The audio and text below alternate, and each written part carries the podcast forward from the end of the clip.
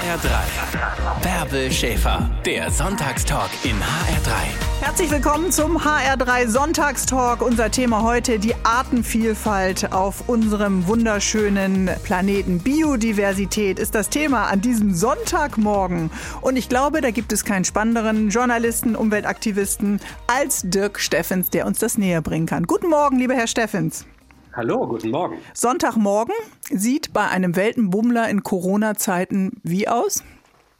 Ja, Müsli aus dem Fenster gucken und warten, dass es vorbeigeht. Was macht der Geduldsfaden? Ach, es ist noch ganz gut, weil es zum Glück viele andere Themen gibt, mit denen ich mich beschäftigen kann. Wir haben bei TerraX ja große Social-Media-Kanäle. Ich arbeite ja viel für TerraX. Und äh, da kann man natürlich auch von zu Hause aus über eine Glasfaserleitung viele Sachen machen. Und ich muss mal nicht um die Welt fahren. ja, das ist doch ganz schön. Ist Ihre Frau erschrocken, dass Sie plötzlich so viel zu Hause sind? Ja, so ein bisschen, ja. Morgen verwundert an. Äh, sie sagt es nicht, aber sieht so aus wie, was machst du denn schon wieder hier? Wir sprechen heute über das Thema Artenvielfalt. Darüber freue ich mich sehr. Überleben heißt Ihr neues Buch. Zukunftsfrage Artensterben. Wie wir die Ökokrise überwinden, ist die Frage, die Sie in den Raum stellen. Was ist denn Artenvielfalt eigentlich? Artenvielfalt ist, äh, wenn man es wissenschaftlich sieht, zum einen die Vielfalt von allen Tieren und Pflanzen, die auf unserer Erde sind, aber auch die Vielfalt der verschiedenen Lebensräume, also ein Sumpf, ein Wald, eine Flusslandschaft. Und die dritte Ebene ist dann die Vielfalt der Gene. Das alles zusammengenommen ist Biodiversität. Und das ist nicht weniger als die Grundlage unseres eigenen Lebens. Denn man muss sich immer wieder klar machen, ohne diese Vielfalt könnte es uns gar nicht geben. Das ist der entscheidende Punkt. Also, wenn wir beide miteinander äh, heute an diesem Sonntagmorgen reden, geht es um nicht weniger als um unser Überleben? Ja, man schreckt ja immer davor zurück, so große dramatische Dinge zu sagen. Insbesondere als Wissenschaftsjournalist ist man ja so getrimmt darauf, vorsichtig zu formulieren. Aber bei Biodiversität äh, muss man das wirklich so sagen. Also hier geht es ganz klar um die Zukunft der menschlichen Art. Und anders als bei der Klimakrise geht es nicht darum, äh, wie wir in Zukunft leben, sondern ob wir in Zukunft leben. Da sieht man schon mal, was für eine Wucht diese Fragestellung und das Thema Artensterben hat. Aber wie wir leben, hat ja eben auch was damit zu tun, sicherlich, ob wir überleben. Was ich meinte, ist bei der Klimakrise ist es ja so, selbst wenn der letzte Gletscher schmilzt, wird es ja immer noch Menschen auf der Erde geben können, die hier leben. Vielleicht nicht mehr so viele, vielleicht nicht mehr so wohlhabend. Also die Klimakrise bedroht eher die Zivilisation, so wie wir sie kennen. Aber Biodiversität, da geht es wirklich um das physische Überleben. Also äh, es gibt keinen einzigen Menschen mehr. Wenn wir ein Massenaussterben erleben sollten, wie damals die Dinosaurier. Fünf dieser Art hat es schon gegeben, fünf von solchen Massenaussterben. Und die Wissenschaft sagt, das sechste hat begonnen und die Ursache ist unser Verhalten. Also wir reden hier wirklich über Sein oder Nichtsein. Dann äh, lassen Sie uns doch über die Ursachen gleich gemeinsam sprechen, hier in dem HR3 Sonntagstalk. Ich freue mich, dass Sie heute unser Gast sind, lieber Dirk Steffens. Gleich mehr mit Ihnen.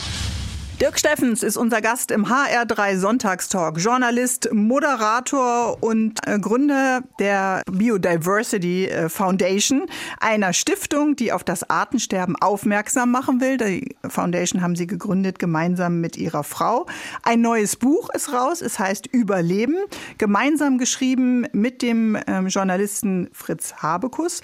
Und wir reden über die Ursachen von Artensterben an diesem Sonntagmorgen in HR3. Ich freue mich, dass Sie dabei sind. Ja, wollen wir ein bisschen genauer eingehen auf die Ursachen? Ja. Was sind die Ursachen?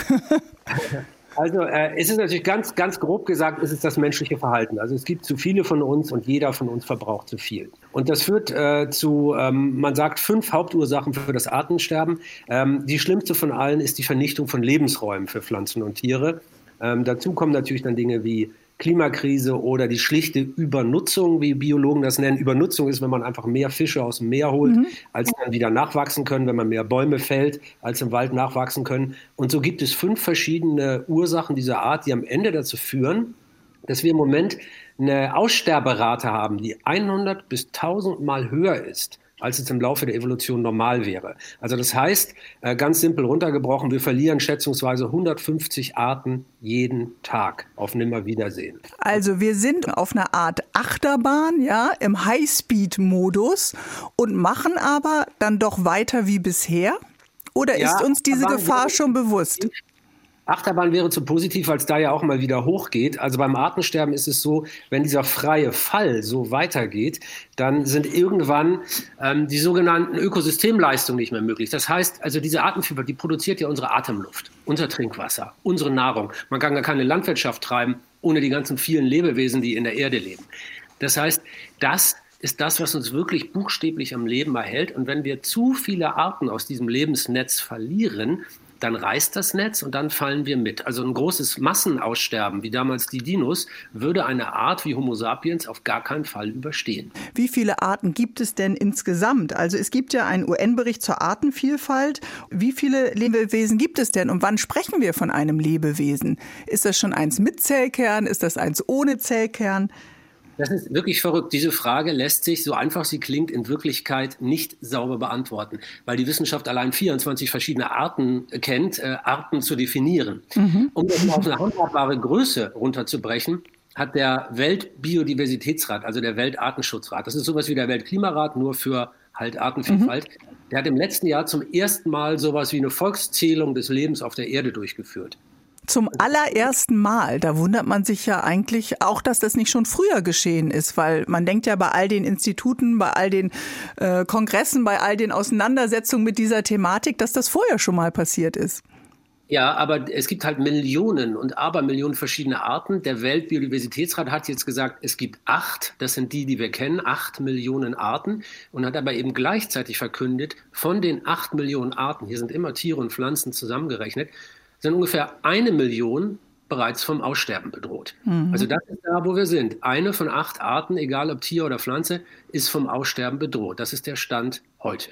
Und für jemanden, der sich so intensiv äh, damit beschäftigt, Ihnen brennt ja das Thema unter den Nägeln, wollen wir ja versuchen, die Aufmerksamkeit auf dieses Thema zu lenken.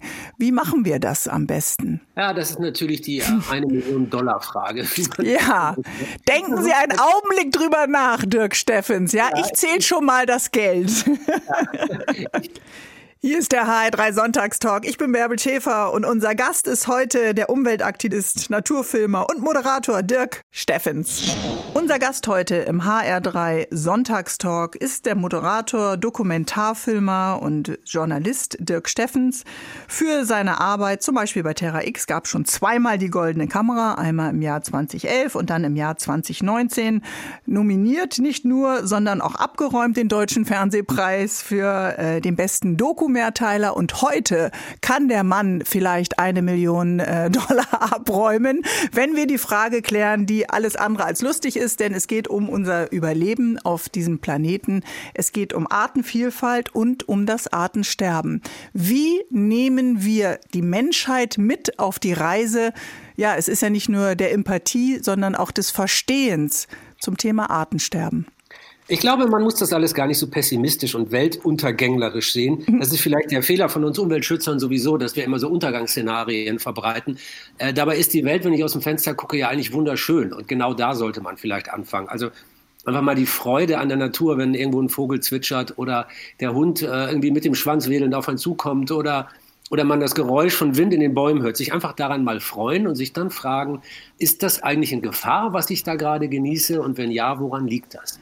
Insgesamt müssen wir einfach unseren Umgang mit der Erde so gestalten, dass wir nicht mehr verbrauchen und nicht mehr verschmutzen, als die Erde neu produzieren und wieder sauber machen kann. So einfach ist das. Könnte ich jetzt sagen, geschenkt, ahnen wir, wissen vielleicht auch viele schon bei uns. Und trotzdem handeln wir ja nicht immer danach. Wir konsumieren weiter, wir haben einen hohen Verbrauch an vielen Ressourcen auf diesem Planeten. Ja, das ist natürlich richtig, weil uns äh, die, die, Geschichte des Lebens, die Evolution nie auf so eine Situation vorbereitet hat. Also so ein Lebewesen wie wir ist darauf optimiert, wenn wir in die Höhle gehen und da ist ein Säbelzahntiger, dann zu sagen, oh shit, was mache ich denn jetzt? Werfe ich einen Stein oder laufe ich weg? Darauf hat uns die Biologie vorbereitet, aber auf eine Fragestellung wie, es gibt fast acht Milliarden Menschen, wie viel kann die äh, Erde ernähren und wie kann ich zum Beispiel die Produktion von Automobilen so verändern, dass sie die Umwelt nicht weiter belasten, das ist natürlich super mega komplex und deshalb fühlen wir das nicht und weichen aus. Aber wir müssen uns diesen Fragen natürlich stellen. Und ganz am Ende ist es dann doch wieder einfach. Wenn man, wenn man sich vorstellt, die Erde ähm, hat mit ihren natürlichen und fossilen Ressourcen uns sozusagen ein Sparbuch mitgegeben. Und wenn wir jeden Tag da was abheben und nie was einzahlen, dann sind wir irgendwann pleite. Und in unserem Fall würde das halt den Zusammenbruch der Zivilisation bedeuten. Das wollen wir nicht. Also müssen wir bei jeder einzelnen Handlung, die wir vollführen, egal ob wir unseren Urlaub planen, einkaufen gehen oder ob eine Regierung ein neues Wirtschaftskonzept oder nach Corona eine Konjunkturhilfe beschließt, immer überlegen, was macht das eigentlich mit der Natur, die uns ernährt. Und das heißt eben für alle mitdenken, für sich selber anfangen zu denken, in dem eigenen äh, Handlungsradius, wenn ich Sie jetzt richtig verstehe. Aber letztendlich hängt meine Handlung auch mit den Handlungen der Menschen in China, in Indien oder in Südkorea dann letztendlich zusammen. Wir sind eins. Genau, und deshalb dürfen wir auch niemals mit dem Finger auf andere zeigen und sagen, du zuerst oder wieso soll ich mich hier ökologisch verhalten, während du dich noch wie eine kleine Ökosau benimmst. Ähm, es hilft ja dann nichts, wenn sich zwei wie eine Ökosau benimmt. Das stimmt, da müssen wir mal gucken, dass wir aus den Ökosäuen dann irgendwie versuchen, gleich mal Öko-Engelchen zu machen und versuchen uns da alle ein bisschen zu motivieren. Dirk Steffens ist heute unser HR3 Sonntagsgast, normalerweise sechs Jahre im Jahr auf Achse, aber wegen Corona natürlich gerade nicht. Sie hören den HR3 Sonntagstalk heute mit dem Journalisten und Umweltaktivisten Dirk Steffens. Er kämpft gegen das Artensterben, das äh, größte Menschheitsproblem unseres Jahrhunderts, wie er es nennt. Und klar, es kann eben unser aller Überleben kosten.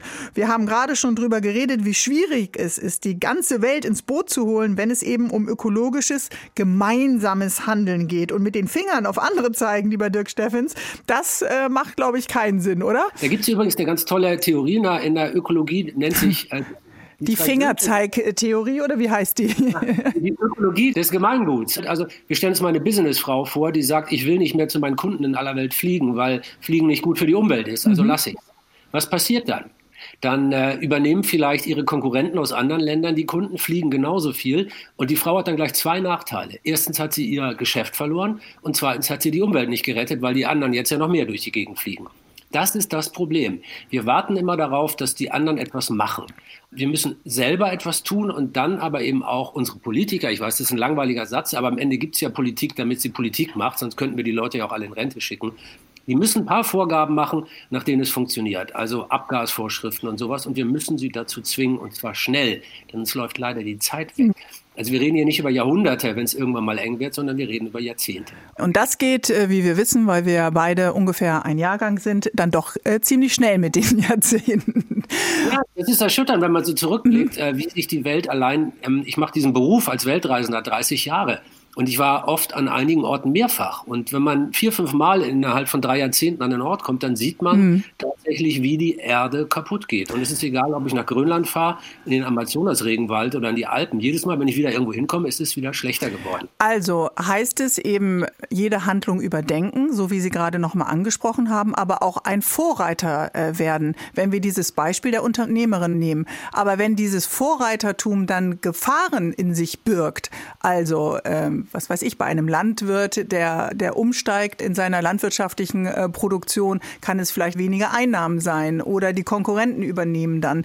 Dann ist es doch schwierig, diesen positiven Ansatz des Vorreitertums zu übernehmen. Ja, weil einer allein persönliches Ökoheldentum, also nur zu sagen, ich mhm. fahre nie wieder Auto und steige aufs Fahrrad um, kann die Welt natürlich nicht retten. Es müssen sich ja alle gleichzeitig in dieselbe Richtung bewegen. Die Politik sind dann ja auch wir. Also das würde ich gar nicht so abstrakt sehen, wie Sie das jetzt angesprochen haben. Klar, die müssen dann Gesetze entscheiden, aber wir, jeder einzelne von uns, der zur Wahl geht, hat doch auch eine Entscheidung, um dann die Menschen in die Position zu setzen, die dann die Politik machen. Ungefähr 100 Mal am Tag, hat die Wissenschaft mal geschätzt, kann jeder von uns etwas entscheiden, was für oder gegen Nachhaltigkeit wirkt. Also beim Einkaufen, beim Arbeiten, beim Fahren, auch bei einer politischen Wahl. Also 100 Mal am Tag jeder von uns. Und wenn wir da jedes Mal die richtige Entscheidung treffen, dann verändert das viel. Aber wir haben ja gerade durch Corona zum Beispiel auch gesehen, dass Veränderungen in einem Tempo und in einem Ausmaß mhm. möglich sind, und zwar flankiert durch wissenschaftliche Ratgeber, wie wir das vorher für völlig unmöglich gehalten haben. Hat Sie das überrascht, Herr Steffens? Ja, mich hat es überrascht, ähm, weil wir das Buch geschrieben haben. Ähm, kurz vor der Corona-Krise waren wir fast fertig. Und dann kam noch mal, ups, Sie haben ja noch den Corona-Button, Achtung, lest Kapitel 8, dann noch nachgeliefert, ne? Wir konnten das nicht so lassen, denn ich bin Richtig. vorher zu vielen schlauen Menschen in Politik und Philosophie und Wissenschaft gegangen und habe denen gesagt, wisst ihr was, eigentlich brauchen wir einen Ausnahmezustand, so einen richtigen Ausnahmezustand wie in Krisen, Not- und Kriegszeiten, um die Ökologie zu retten, um uns alle zu retten. Und da hat jeder, dem ich das gesagt habe und jede, die Hände vom Gesicht zusammengeschlagen und gesagt, bist du verrückt? Sowas geht nie. Die Menschen akzeptieren nicht die geringsten Eingriffe in ihre Bürgerrechte. Einschränkungen durch die Politik sind völlig unmöglich. Also das war einhellig, so einhellig, dass ich so ein bisschen zurückgeschreckt bin, der Fritz und der ich beim Schreiben. Und dann kam die Corona-Krise und es zeigte, genau das Gegenteil ist richtig. Diese Vollbremsung hat uns ja alle überrascht in diesem Tempo, in dem das geschehen ist. Und was das eben heißt dann tatsächlich für Sie als Wissenschaftsjournalist, als Autor des Buches Überleben, das klären wir gleich, okay? Dirk Steffens ist heute unser Gast an diesem Sonntagmorgen. Vermutlich kennen Sie meinen Gast vom heutigen HR3 Sonntagstalk als Moderator aus dem ZDF. Das ist die Sendung, die auf jeden Fall meine Kinder am Sonntagabend immer gucken dürfen. Terra X, Faszination Erde. Heute ist Dirk Steffens bei uns im HR3 Sonntagstalk und wir haben gerade über diese Vollbremsung äh, gesprochen, die wir alle weltweit in jedem Land, Homeoffice, Homeschooling, keine Flugzeuge, die mehr gehen, gesprochen haben. Und Sie waren gerade dabei, Ihr Buch zu schreiben und haben vorher diese Vision formuliert in Gesprächen mit vielen Wissenschaftlern und Fachleuten mit Blick auf ihr Thema Artensterben. Und dann passiert es wirklich, das kann man doch eigentlich gar nicht glauben, oder? Ja, ich war äh, völlig baff, dass das, was vorher als verrückte Vision und übertriebene Radikalität ausgelegt haben, sich plötzlich als völlig zurückhaltende, moderate Version von dem herausstellte, was wir dann alle. Sie sind ein Orakel, Herr Steffens. Also das war wirklich furchteinflößend, denn das, was wir in der Ökologie brauchen, um das Artensterben zu stoppen, das ist ja nicht halb so dramatisch wie das, was wir bei Corona erlebt haben. Also wir bräuchten ja keine Ausgangssperren und wir müssten keine Fabriken schließen und äh, müssten nicht irgendwie darauf verzichten, Oma im Altersheim zu besuchen. Das alles wäre ja gar nicht notwendig. Die Einschränkungen wären viel kleiner, sind aber für unser Leben tatsächlich viel wichtiger, so noch als die Bekämpfung von Corona. Aber dieser Stillstand bewirkt er denn etwas, ähm, damit weniger Arten sterben? Hat das Nö. schon einen Nutzen Nö. oder ist er dafür dann zu kurz?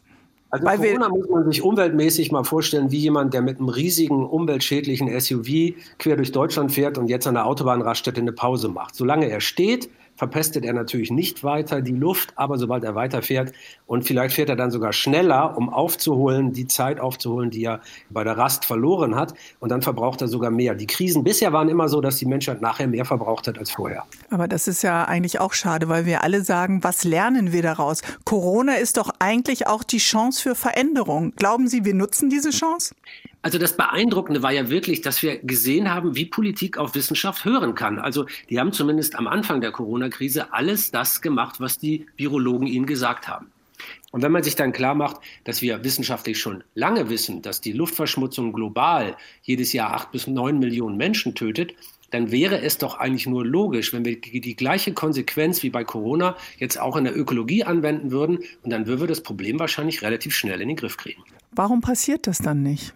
Das ist ein psychologisches Problem. Man, man traut sich ja nicht über den Weg. Also man hat immer das Gefühl, die anderen müssen anfangen. Also der eine Autohersteller sagt, na ja, ich kann ja nicht alleine anfangen, dann habe ich einen Nachteil gegenüber dem Autohersteller mhm. aus Amerika oder aus Japan. Und so, so schiebt es immer jeder dem anderen zu. Und Corona ist eben auch da die einmalige Chance, eigentlich, weil die ganze Welt gleichzeitig die Wirtschaft runtergedimmt hat und die ganze Welt gleichzeitig die Wirtschaft wieder hochfährt. ist das Konkurrenzargument doch weg? Genau, in diesem einen Moment würde das Konkurrenzargument wegfallen und deshalb bin ich sehr gespannt drauf, was die Politik daraus macht. Ich befürchte, wir werden alle ganz, ganz schnell in die alten Muster zurückfallen und das bedeutet, dass wir dann auch ganz schnell wieder von einer Krise in die nächste torkeln. Wir dürfen ja auch nicht vergessen, auch sowas wie Corona ist ein Umweltproblem. Seuchen, Pandemien treten häufiger auf wenn man Wälder abholzt, mehr Tiere jagt und mehr Menschen zusammenführt. Mhm. Das heißt, äh, all diese Aspekte haben Sie dann kurz bevor Sie mit dem Buch Überleben fertig waren, nochmal mit reingenommen, um eben dieses Experiment, also es ist ja fast wie ein weltweites Experiment zu beobachten, wie verhalten wir uns jetzt alle, mit hineinzunehmen. Ich würde gerne nochmal auf den Punkt zurückkommen, den Sie eben angesprochen haben, Herr Steffens, nämlich zu sagen, Wissenschaftler haben ja schon die Erkenntnis, warum Arten eben sterben, was die Ursachen dafür sind. Und gleichzeitig haben wir in der Bevölkerung auch eine, eine noch geringe, äh, zum Glück, äh, Masse, die ja sehr wissenschaftsfeindlich ist. Bei der Klimadiskussion haben wir das ja genauso. Was antworten wir denn denen, mit denen ja eigentlich gar kein Austausch möglich ist? Um es mal ganz geradeaus zu sagen, wir dürfen unsere Zeit nicht mehr mit denen verschwenden. Jemand, der heute noch nicht begriffen hat, dass wir eine menschengemachte Klimakrise haben und das Artensterben für uns selbst bedrohlich ist, der will oder kann das eben auch nicht lernen. Und es gibt einen gewissen Prozentsatz von Menschen, die einfach diesen Argumenten nicht zugänglich sind. Die Frage ist, wollen wir jetzt unsere Energie und unsere Zeit darauf verwenden, die Diskussion zu führen, ob es auf der Erde nun äh, durch Menschen so warm geworden ist oder nicht, oder wollen wir versuchen, die Folgen des Klimawandels so zu managen, dass wir noch ein menschenwürdiges Leben führen können. Und ich finde das Zweite unendlich viel wichtiger. Also wir müssen das einfach aushalten, dass es einen gewissen Prozentsatz von Menschen gibt, die der Diskussion dann da nicht folgen. Mhm. Also nochmal auf die Frage zurück, kann die Corona-Krise eine Chance sein? Ja, und gleich zweifach, denn zum einen haben wir gesehen, wie Wissenschaft der Politik den notwendigen Handlungsrahmen vorgeben kann und die Politik dann innerhalb dieses Handlungsrahmens macht, was vernünftig ist. Und das andere ist, wir haben gesehen, wie sich alles gleichzeitig verändern kann, also auf höchster Ebene, aber auch auf kleinster. Ich konnte meine meine Familie nicht mehr besuchen und habe das überlebt für eine gewisse Zeit lang, aber man kann auch die Industrie der Welt für einen Moment anhalten. Also die Menschheit kann ganz schnell alles verändern, wenn sie nur will. Sagt der Kämpfer für Artenvielfalt und mein Gast heute, Dirk Steffens. Das Aussterben von Tieren und Pflanzen, die Ausrottung, das müssen wir natürlich stoppen. Das können wir nur gemeinsam mit unserem Handeln. Das ist, glaube ich, uns allen mittlerweile auch bewusst. Hat ja Konsequenzen, egal ob wir ein Auto kaufen oder einen Flug buchen. Aber vielleicht, lieber Dirk Steffens, sind wir auch äh, oft ein bisschen weit weg von der Natur, wie wir leben. Ein Stadtkind aus dem Zentrum von Berlin, von Hamburg oder Frankfurt hat natürlich weniger häufig vielleicht mal im Matsch gespielt oder eine Kuh gestreichelt wie ein Dorfkind. Macht das einen Unterschied in unserem Verhalten? Ja, ich war zum ersten Mal wirklich verwirrt darüber, äh, was wir alles verlernt haben, als ich als ich mit Pygmäen, mit Baka, so nennt sich dieses Volk, in einem zentralafrikanischen Regenwald unterwegs war und die mir gezeigt haben, wie man jetzt eine Gorilla-Horde findet, die wir filmen wollten. Mhm. Und biegen dann links und rechts ab im Wald. Das sieht überall gleich aus. Also man geht drei Schritte als Europäer und, und verirrt sich. Man findet nie wieder irgendwo raus. Und die wissen genau, hier geht's da und dann biege ich links ab. Und irgendwann habe ich mal über den Dolmetscher dann gesagt, so, jetzt halten wir mal an und jetzt erklärt ihr mir mal ganz genau, warum wisst ihr, dass wir hier links abbiegen müssen? Antwort. Die haben noch nicht, noch nicht, mal Worte, um das zu erklären. Die spüren das. Also die zeigen da nicht auf dem abgebrochenen Ast und sagen, weil der Ast hier abgebrochen ist, wissen wir, dass der Gorilla diese Kausalitäten, dieses das ist so, weil das, das ist unser Denksystem. Aber wir wissen zum Beispiel auch, dass ein Mensch eine Billion Gerüche wahrnehmen kann, theoretisch. Wir praktisch können nur noch ein paar hundert riechen. Also wir haben ganz viel von den Sinnen verloren, die uns mit der Natur verbinden. Und wir denken, wir könnten alles in so kleine Ursache-Wirkung-Schnipsel zerhacken. Das hat uns auch weit gebracht, das hat uns erfolgreich und wohlhabend gemacht. Aber jetzt werden die Probleme so groß, dass wir vielleicht mal wieder so ein bisschen ganzheitlich denken müssen. Und es hat wohl auch einen Preis. Die Entfremdung hat ja den Preis, dass wir das Problem offensichtlich noch nicht so wahrnehmen, so brennend, wie es denn tatsächlich dann ist. Ja, und es gibt ganz erstaunliche Studien. Also in Amerika hat man festgestellt, Gefangene, die in einem Knast auf dem Land sitzen, also im Grünen, werden seltener rückfällig. Man hat in Japan und auch in anderen Ländern Studien gemacht, wo man sieht, dass in Krankenhäusern Menschen, die durch das Krankenhausfenster auf einen Baum gucken, schneller gesund werden. Und so kann man ganz, ganz äh, viele erstaunliche Dinge messen, wie Natur auf uns wirkt. Also jetzt mal weg von der ganzen knallharten Wissenschaft, über die wir so geredet haben, hat das ja auch einen ganz großen emotionalen und einen Glücksfaktor für uns. Und immer mehr von Dingen bringt ja nichts. Also in Deutschland, ähm, ich bin äh, gut 50 Jahre alt. Das heißt, ich habe es quasi selber erlebt. Seit 1970 haben wir unseren Wohlstand hier in Deutschland ungefähr verfünffacht. Aber wir sind nicht glücklicher geworden, wie auch die Sozialforschung messen kann. Das heißt, immer mehr Sachen bringen es nicht auf Dauer. Vielleicht gibt es ja noch ein paar andere Sachen, die man anstreben kann. Aber insofern Glück gehabt, lieber Dirk Steffens, dass Sie im Aslamor als norddeutsches Dorfkind aufgewachsen sind. Ja, ich bin natürlich in und mit der Natur aufgewachsen. Das empfinde ich inzwischen auch als das große Glück meines Lebens, dass ich dann auch in meinem Beruf so viel in der Natur draußen sein kann. Also es gibt wirklich ganz viele Momente, die mir eine extra Ausschüttung beim Honorar oder so überhaupt nie bescheren könnten. Man steht auf irgendeinem Berg und es kommt ein Windhauch und äh, man riecht die Natur. Das ist oft viel mehr wert, als man das in Geld ausdrücken kann. Nennen Sie mal so einen Ort mit so einem Glücksgefühl. Ach, wenn ich kann mich erinnern, wir waren jetzt vor kurzem in Sibirien und ähm, sind so ein Fluss lang gefahren, der so gerade zufror. Und dann hört man, wie das Eis knackt unter dem äh, Schiffsrumpf. Man hört die Rentiere, die wir transportiert haben, weil wir an einem Pleistozänpark neue Tiere äh, dahin gebracht haben. Man hört diese Tiere hinter sich scharren. Man sieht einen Vogel über sich fliegen und dann blickt die Sonne zwischen den Wolken durch und manchmal ist man dann einfach glücklich für einen Moment. Sie wissen schon, dass bestimmt äh, viele an Ihrem Stuhl sägen wollen und genau diesen Job auch haben wollen, Herr Steffens, oder? Ja, und solange das so ist, habe ich auch Hoffnung für die Welt. Denn wenn Menschen sich dafür nicht mehr interessieren würden, dann wären wir wirklich verloren. Und äh, stimmt es denn auch, was die Forscher sagen? Jemand, der als Dorfkind, so wie Sie, dann ja aufgewachsen ist, also der Vater, Ihr Vater war zwar Standesbeamter, hatte aber nebenbei auch eine Landwirtschaft, allerdings ohne Trecker, äh, wie meine Recherchen ergeben haben. Und ich als Stadtkind in Bremen in einem äh, Partyviertel aufgewachsen, dass Sie besser für das Leben gewappnet sind, umgeben und aufgewachsen aufgewachsen mit Natur, als das bei Stadtkindern der Fall ist? Also da, das fühlt sich für mich persönlich jetzt natürlich nicht so an, denn wie sollte ich das beurteilen können? Aber ich glaube schon, dass das Urverständnis für Natur, also ähm, wenn man so ein bisschen eine Idee davon hat, wo kommt eigentlich mein Essen her? Also wenn man in so einen Apfel beißt oder äh, falls man Fleisch isst, auch vielleicht mal in ein Steak beißt, eine Idee davon, was notwendig war, damit diese Sachen überhaupt entstehen. Das haben natürlich Menschen vom Land mehr als die in der Stadt. Das ist wahr. Dabei geizen doch auch die Städter nicht mit Mitgefühl mit Hund, Katze und Pferd. Wie wecken wir das Interesse für Artenvielfalt? Das ist ja unser Thema heute. Wir haben ja schon vor einigen Jahren diese manchmal sehr lustigen Berichte gelesen, dass, dass Kinder denken, äh, Kakao würde von bunten Kühen kommen oder von schokoladefarbenen Kühen und solche Sachen. Ja. Und dieser Verlust von Naturverständnis, führt auch natürlich dazu, dass es viel schwieriger ist zu verstehen, warum das unsere Lebensgrundlagen sind. Also das muss man ja immer wieder sagen. Wir tun ja manchmal so, als gäbe es da die Natur und hier uns. Und das ist ja völlig falsch. Wir sind ja Teil dieses Systems. Wir können uns von diesem System auch nicht trennen, weil es uns ja ernährt und beschützt und atmen lässt. Und äh, deshalb müssen wir begreifen, wir sind ein Teil davon. Und wenn wir ein Leben führen, das nur zwischen irgendwie einer Wohnung, der Kantine und einem Computerbildschirm stattfindet, dann hat man natürlich wirklich irgendwann keine Ahnung mehr davon, worum es in dieser Welt wirklich geht. Genau. Und Umweltaktivist Dirk Steffen kämpft auf vielen Ebenen eben gegen das Artensterben als UN-Dekadebotschafter für biologische Vielfalt mit einer eigenen Stiftung, die Aufmerksamkeit eben für genau dieses Thema schaffen will und seit kurzem mit seinem neuesten Buch Überleben, Zukunftsfrage, Artensterben, wie wir die Ökokrise überwinden.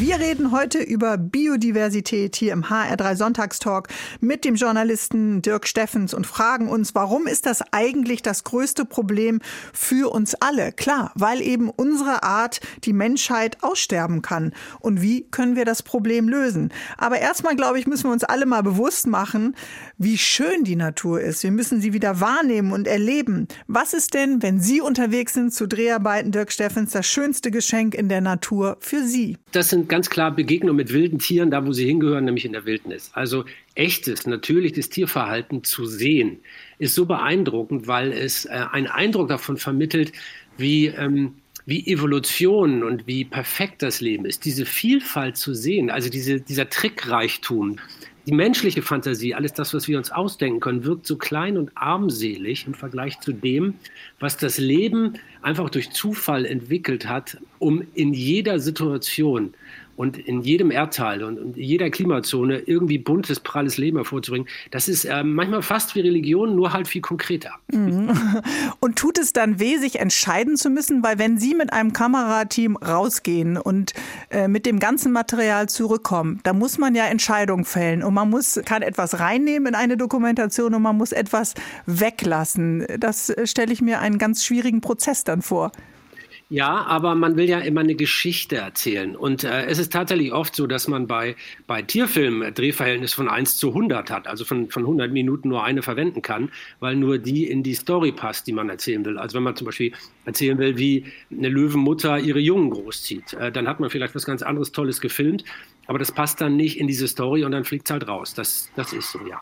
Wenn wir auf unseren Planeten schauen, haben wir vorhin im Laufe der Sendung eben auch schon gesagt, er ist eben an ganz vielen Stellen auch Gefahren durch uns Menschen ausgesetzt. Also klar, es gibt natürlich Kriege, es gibt politische Machtspiele, es gibt Konsum, den haben Sie angesprochen, es gibt die Expansion für Bauflächen, für Städtebau. Was könnte man denn machen, wenn man auf äh, Finanzsysteme guckt? Und da gibt es ja mittlerweile auch Tendenzen, auch angesprochen in Ihrem aktuellen Buch Überleben. Müsste man nicht mehr Ökokapitalismus wagen? Es gibt ja mittlerweile ganz unterschiedliche Ansätze, um zu sagen, man kann die Finanzströme auch in die Richtung lenken, die uns allen eigentlich gut tun würde, um als Art auf dem Planet zu überleben. Am Ende äh, dreht sich ja immer alles ums Geld. Es ist so banal, aber wir müssen es raushauen, ja. hier die Information, lieber Steffen. Ja. Es ist ja völlig egal, ob ich mir jetzt ein neues Auto kaufen will oder ob ich Gorillas schützen möchte im Kongo. Am Ende brauche ich für beides Geld. Also ich muss ja Ranger bezahlen und äh, ich muss ein Schutzgebiet ausweisen, das muss verwaltet werden. Blablabla. Man braucht halt Geld. Also ist die Frage der Fragen am Ende, womit verdient man mehr Geld und äh, wie kann die Finanzindustrie am meisten Kohle machen? Solange es sich für Menschen, die nur in einem Office sitzen und Aktien und Wertpapiere und irgendwelche Geldsummen hin und her schieben damit dann ihren persönlichen Reichtum mehren, solange das für die sich am meisten lohnt, das mit Öl oder Kohle oder mit anderen Sachen zu machen, werden die das tun. Ökologie muss sich mehr lohnen als Unökologie.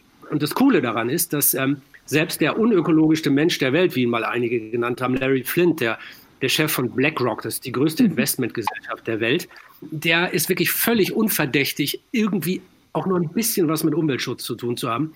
Der hat all seinen Anlegern gesagt, also wisst ihr was, Kohle und Öl und so, also da investieren wir mal lieber nicht mehr, weil es sich nicht mehr lohnt in Zukunft. Denn wenn man in 10, 20 oder 30 Jahren noch Geld verdienen will, dann muss man in Technologien investieren, die eine Zukunft haben.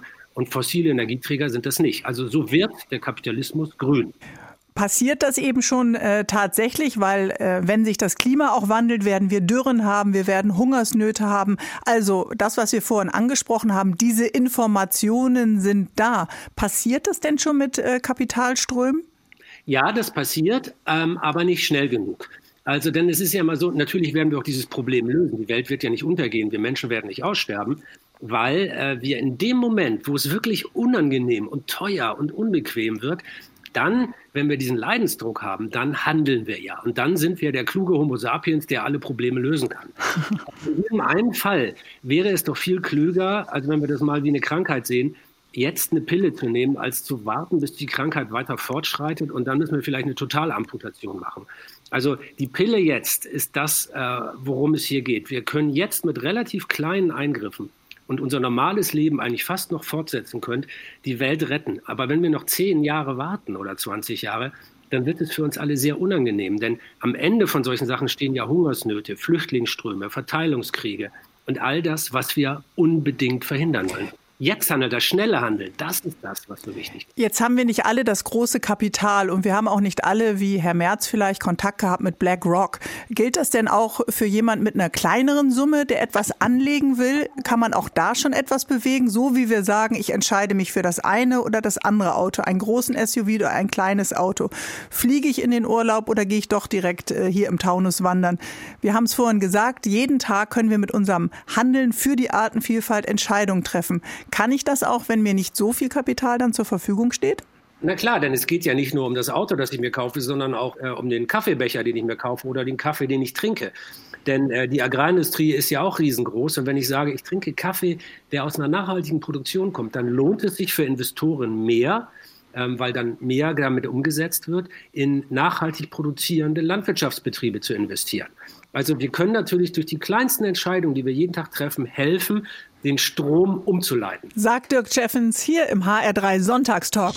Sie kämpfen ja gegen das weltweite Artensterben. Das ist unser Thema heute. Und eine Million unserer insgesamt acht Millionen Arten auf unserem Planeten sind ja vom Aussterben bedroht. Schaffen die Katastrophen, die zunehmenden Katastrophen auf äh, dieser Welt, Feuerbrünste oder wie Überschwemmungen, Dürre, Tornados, Tsunamis, denn mehr Bewusstsein für unser ökologisches Handeln? Oder denken wir Europäer noch immer, ach komm, das ist alles ganz, ganz weit weg. Ja, das Gefühl stellt sich natürlich ein, aber es ist grundfalsch. Und wir erzählen im, im Buch die Geschichte des Ozonlochs, das ja halbwegs repariert worden ist. Und da hat sich die Macht des Wortes und der Kommunikation auch gezeigt. Also das war zehn Jahre lang bekannt, dass das Ozon verschwindet. Und dann hat ein Wissenschaftler mehr oder weniger Zufall auf einem Vortrag in New York mal das, den Begriff Ozonloch verwendet, obwohl das natürlich gar kein Loch ist. Aber dieser Begriff hat so gezündet, am nächsten Tag stand er in der New York Times und schon kurze Zeit später haben Ronald Reagan und Maggie Thatcher ausgerechnet, die beiden konservativsten Fans, die die Erde vielleicht je gesehen hat, gemeinsam gesagt, oh, das mit dem Ozonloch ist eine schlimme Sache, wir werden FCKW erstmal reduzieren und dann verbieten. Also Umweltschutz ist auch nicht politisch grün unbedingt, er kann auch ganz konservativ sein, der Verstand fällt offenbar zufällig mal hier und mal dort. Jetzt haben wir, wir sind fast am Ende unserer Sendung, sehr viel darüber gesprochen, was der Mensch als eine Art auf diesem Planeten gegen das Artensterben tun kann. Und da können wir alle eben tatsächlich handeln. Können eigentlich auch Tiere selbst und Pflanzen selbst etwas gegen das Artensterben tun? Könnten die uns äh, in diesem Bestreben unterstützen? Nein, und das äh, wollen sie auch nicht, weil sie ja gar keinen Willen haben. Sie haben kein Bewusstsein, Problembewusstsein, keine Absicht und keine Ziele. Und das ist ja gerade das Interessante. Wir sind die allererste Art in dieser dreieinhalb Milliarden Jahre währenden Geschichte des Lebens, die sich überhaupt für das eigene Schicksal interessiert. Der Erde und der Natur ist es ja total Wumpe, wenn wir eines Tages aussterben sollten. Wir sind die Einzigen, die sich für uns interessieren. Und äh, deshalb reden wir auch heute darüber, warum wir die Arten schützen sollten. Also abgesehen von uns Menschen interessiert sich ja niemand für uns und es gibt nirgendwo einen anderen Ort, wo wir leben können. Also entweder wir machen es oder nichts. Sagt Dirk Steffens, der leider nicht auf meine Fangfrage reingefallen ist. Nützt es was? Kurze Antwort, wenn ich eine Blumenwiese ähm, auf der Verkehrsinsel bei mir vorm Haus äh, streue, diese Samenbomben auswerfe? Jeder kleine Schritt ist gut. Okay. Sie haben ja das äh, Buch Überleben gemeinsam geschrieben mit Fritz Habekus. Wenn zwei Wissenschaftsjournalisten gemeinsam schreiben, gibt es dann eigentlich auch große Diskussionen und Reibungen, auch etwas, wo man sich mal nicht einig ist? Klar, also solche Gespräche sind dann auch sehr unwissenschaftlich. Und wir haben deshalb eine Methode entwickelt, ähm, um das möglichst zu minimieren. Wir haben die acht Kapitel untereinander aufgeteilt und haben uns vorher ein Regelwerk gegeben und gesagt, okay, wenn man ein Kapitel fertig hat, dann kriegt der jeweils andere das Kapitel und kann damit machen, was immer er will. man darf sich darüber nicht beschweren. Äh, das war ein bisschen schmerzhaft. Autoren sind ja alte und äh, wenn man dann so ein Kapitel weggibt und kriegt das wieder, und das ist ganz anders. Aber so haben wir gearbeitet und das hat unsere Freundschaft über das Buchschreiben hinweg gerettet. Jetzt sind wir fast am Ende der Sendung und ich will nur noch ganz kurz sagen, wir sind ja beide äh, Norddeutsche. Ich bin Werder-Fan, natürlich auch Eintracht-Fan hier in Frankfurt und Sie ja St. Pauli-Fan. Artensterben äh, gibt es jetzt nicht in der Liga, es gibt nur den Abstieg. Wie geht es Ihnen gerade als St. Pauli-Fan? Ähm, so wie immer. Also anders als in vielen anderen Vereinen messen wir die Liebe zu unserem Verein ja, also wir machen die nicht so abhängig von dem sportlichen Erfolg. Der war ja schon sehr, sehr, sehr wechselhaft in den letzten Jahrzehnten. Also äh, wir sind ja auch in der dritten oder auch in der vierten Liga immer noch St. Pauli. Ja, genau. Dirk Steffens war heute unser Gast im HR3 Sonntagstalk und ich danke Ihnen für Ihre Zeit. Sehr gerne, Dankeschön. So, und wir hören uns wieder nächsten Sonntag. Dann habe ich die Journalistin Anja Rützel zu Gast und die berichtet über Prominente und ihre Hunde. Und ich wünsche allen muslimischen Freunden und Mitbürgern ein gesegnetes Zuckerfest, Eid Mubarak. Und äh, ja, Fastenmonat ist zu Ende. Meine Sendung heute auch. Bis nächsten Sonntag. Schöne Woche. Tschüss, Bärbel Schäfer. HR3. HR3. Zu Hause in Hessen.